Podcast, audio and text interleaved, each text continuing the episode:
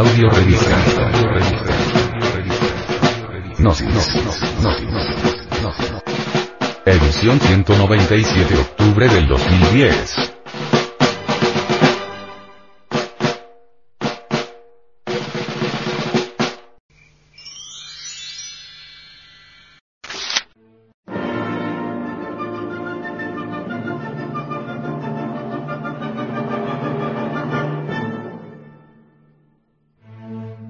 La paz según Mahatma Gandhi.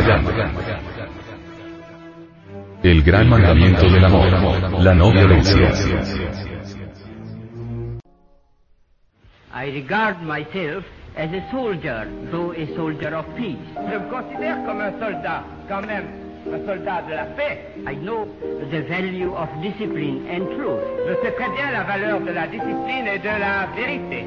I must ask you to believe me when I say that I have never made a statement of this description that the masses of India, if it became necessary, would resort to violence.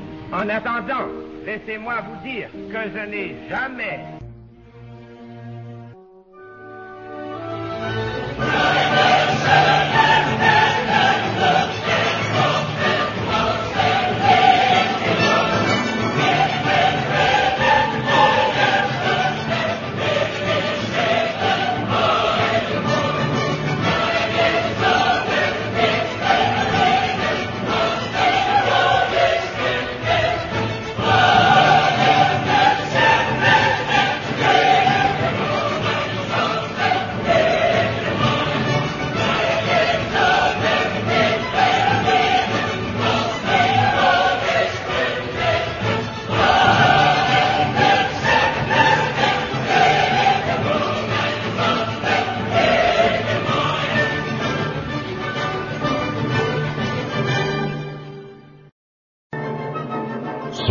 violencia, el Mahatma Gandhi, dice.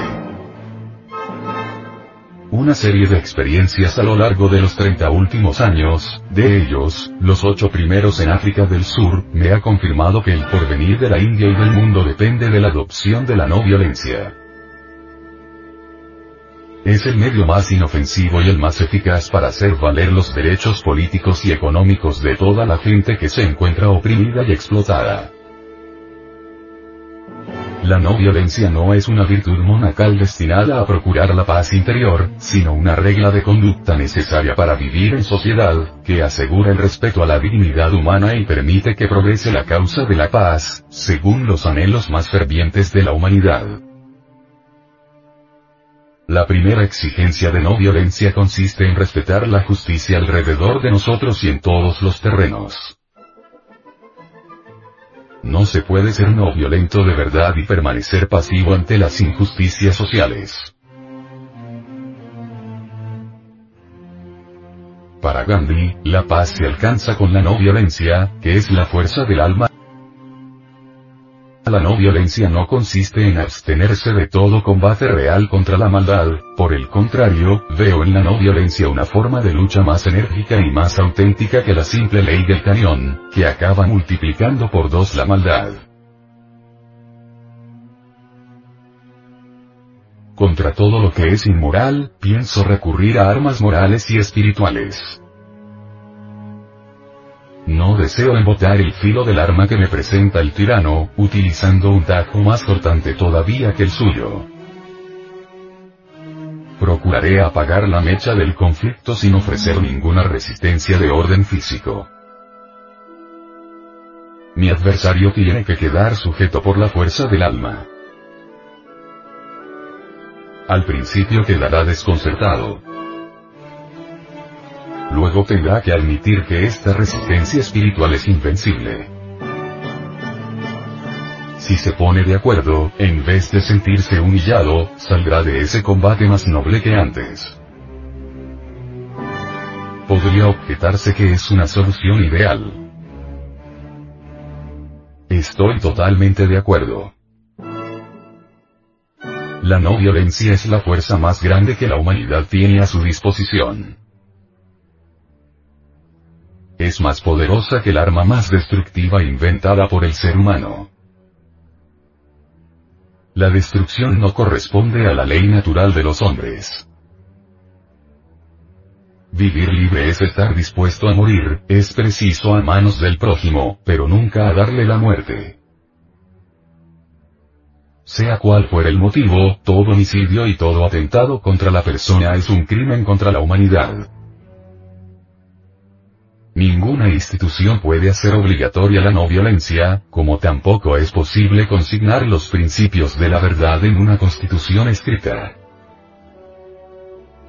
Le toca a cada uno de nosotros adoptarlas con toda libertad. Lo mismo que los vestidos, tienen que venirnos a medida, si no queremos caer en contradicciones sin fin. La humanidad no puede librarse de la violencia más que por medio de la no violencia. La resistencia pasiva es un método que permite defender todo derecho que se encuentre amenazado, haciendo caer sobre sí mismo los sufrimientos que se pueden derivar. Pasa lo contrario con la resistencia armada. Cuando me niego a hacer una cosa que le repugna a mi conciencia apelo a las fuerzas del cuerpo. Supongamos que el gobierno implanta una ley que me toca en algunos de mis intereses. Si recurro a la violencia para hacer abrogar la ley, empleo lo que puede llamarse la fuerza del cuerpo.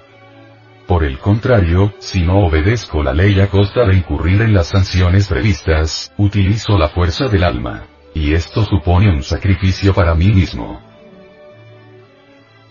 La desobediencia, para que sea civil, tiene que ser sincera, respetuosa, mesurada y exenta de todo recelo tiene que apoyarse en principios muy sólidos, no verse nunca sometida a caprichos y sobre todo, no dejar que la dicte nunca el odio o el rencor. Todo el mundo admite que sacrificarse a sí mismo es infinitamente más noble que sacrificar a los demás. Cuando se utiliza esta fuerza para luchar contra la injusticia tienen la ventaja de no hacer sufrir más que aquel que la emplea. Si entre tanto se comete algún error, los otros no tienen por qué padecerlo.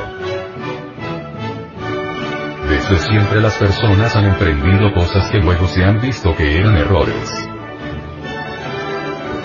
Nadie puede asegurar con certeza que está en su derecho y que todo lo demás es falso por ir en contra de su opinión. Contrario, es indispensable que uno se abstenga de hacer lo que considera injusto, sea cuales fueran las consecuencias. Este primer paso es la llave que permite utilizar la fuerza del alma. El adecto de la INSA no puede hacer suya la fórmula utilitaria según la cual el mayor bien es lo que más conviene a la mayoría. Dispuesto a sacrificar la vida por su ideal, luchará para que todos y todas sin excepción, puedan conocer el bien más elevado. En caso necesario, deberá aceptar el sacrificio de su vida por salvarlas de los demás. Si todas las personas pueden gozar de los derechos más importantes, se sigue que allí está también incluida la mayoría y, es este sentido, hasta cierto punto, los defensores de esta forma utilitaria están junto a los no violentos. Pero pronto se separarán los caminos y se dirigirán en sentidos opuestos. En efecto, solo el no violento estará dispuesto a sacrificarse. Los seguidores de la moral utilitaria no tienen ninguna razón para hacerlo. La resistencia pasiva es una espada de múltiples virtudes. Se la puede utilizar de diferentes maneras. Atrae las bendiciones sobre aquel que las usa y sobre aquel contra quien se emplea sin derramar una sola gota de sangre, obtiene resultados extraordinarios. Es un arma que nunca se oxida y que no se puede robar. En este mundo no se ha hecho nada que no se deba a la acción. Rechazo la expresión resistencia pasiva, porque, no traduce por completo la realidad y podría verse en ella el arma de los débiles. A mi juicio la no violencia no tiene nada de pasivo. Por el contrario, es la fuerza más activa del mundo, es la ley suprema. No he encontrado ninguna situación que me haya desconcertado por completo en términos de no violencia. La no violencia no consiste en amar a los que nos aman. La no violencia comienza a partir del instante en que amamos a los que nos odian. Conozco perfectamente las dificultades de ese gran mandamiento del amor. Pero no pasa lo mismo con todas las cosas grandes y buenas. Lo más difícil de todo es amar a los enemigos. Pero, si queremos realmente llegar a ello, la gracia de Dios vendrá a ayudarnos a superar los obstáculos más temibles. Nuestro mundo no reposa en una estructura social no violenta. Por doquier se ve a hombres defender sus posesiones empleando medios de naturaleza coercitiva. Pero sin ellos, solamente hubieran podido vivir los individuos más feroces. Afortunadamente, también existen vínculos de amor, como puede comprobarse en las familias e incluso en las comunidades que se llaman naciones. Lo que pasa es que no se reconoce la supremacía de la no violencia. Sin ningún temor, Buda, emprendió la lucha contra sus enemigos y logró que capitulara un clero arrogante. Cristo echó del templo a los mercaderes y maldijo a los hipócritas y fariseos. Aquellos dos grandes maestros eran partidarios de una acción directa y enérgica. Pero, al mismo tiempo, mostraron una bondad y amor indiscutibles en cada uno de sus actos. No habrían levantado un solo dedo contra sus enemigos, prefiriendo mil veces morir antes que traicionar la verdad que vinieron a transmitir.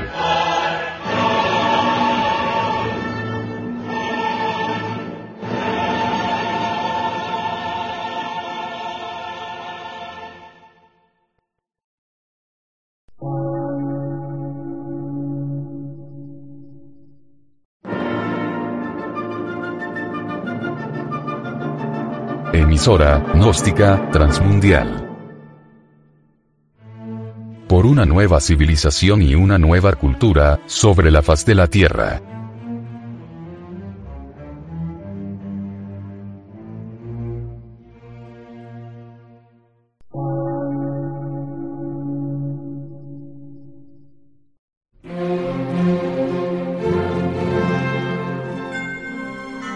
Medio de radiodifusión. Científico, artístico, místico y filosófico. De la Asociación Colombiana de Centros de Estudios Gnósticos, Antropológicos, Psicológicos y Culturales. A. C.